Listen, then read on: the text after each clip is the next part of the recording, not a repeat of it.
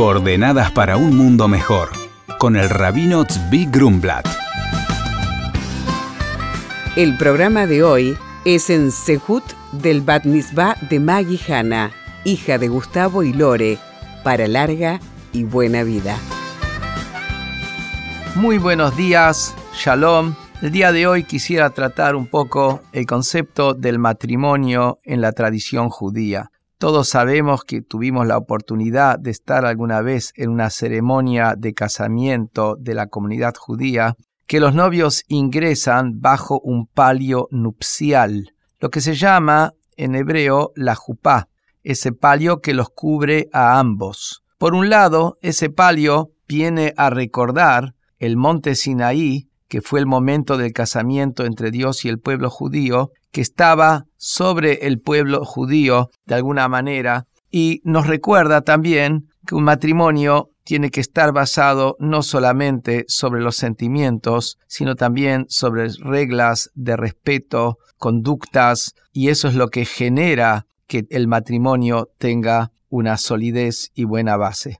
Como dice Maimónides, que el marido tiene que amar a su esposa como si fuera su propio cuerpo, pero después dice algo más importante, y la tiene que respetar más que su propio cuerpo. El respeto que se tiene hacia la pareja es el que cuida y protege ese amor, porque hay que, después de todo, saber y estar seguro que el amor que uno tiene es hacia el otro y no es un amor ególatra, y la prueba de que el amor es hacia el otro es cuando hay respeto hacia el otro, cuando uno puede salir de su propia zona de confort para poder poner contento al otro y respetar el espacio, el lugar que el otro tiene. Porque un casamiento no es el avasallamiento de uno hacia el otro, sino es la conjunción de dos mitades que se convierten en un entero. Son dos mitades, cada uno tiene su parte, cada uno tiene su aporte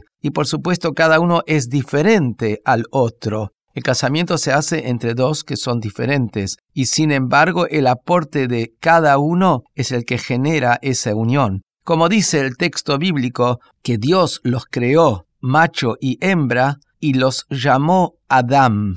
Adam es el hombre, Adam. Ese hombre está compuesto de macho y hembra.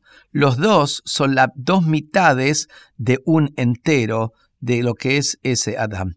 Y tenemos otro concepto también que representa este, el palio nupcial. El palio nupcial se encuentra por encima de los novios, porque los novios cada uno es un mundo en sí mismo, como dijimos recién, cada uno viene con toda una vivencia, todo un pasado, una idiosincrasia, y no la tiene que perder. Y pero para poder fusionarse con su otra mitad, necesita tener algo que esté encima de ambos, que eso es la conciencia de que hay un objetivo superior y que ambos van a formar un hogar que tiene un objetivo más noble que el interés egoísta de cada uno de los individuos. Es esa presencia de Dios que es lo que le da el verdadero valor y profundidad y sentido a la existencia, la que está encima de los novios y los une para formar un hogar y que sea parte de lo que es la cadena de la humanidad. Muy buenos días y shalom.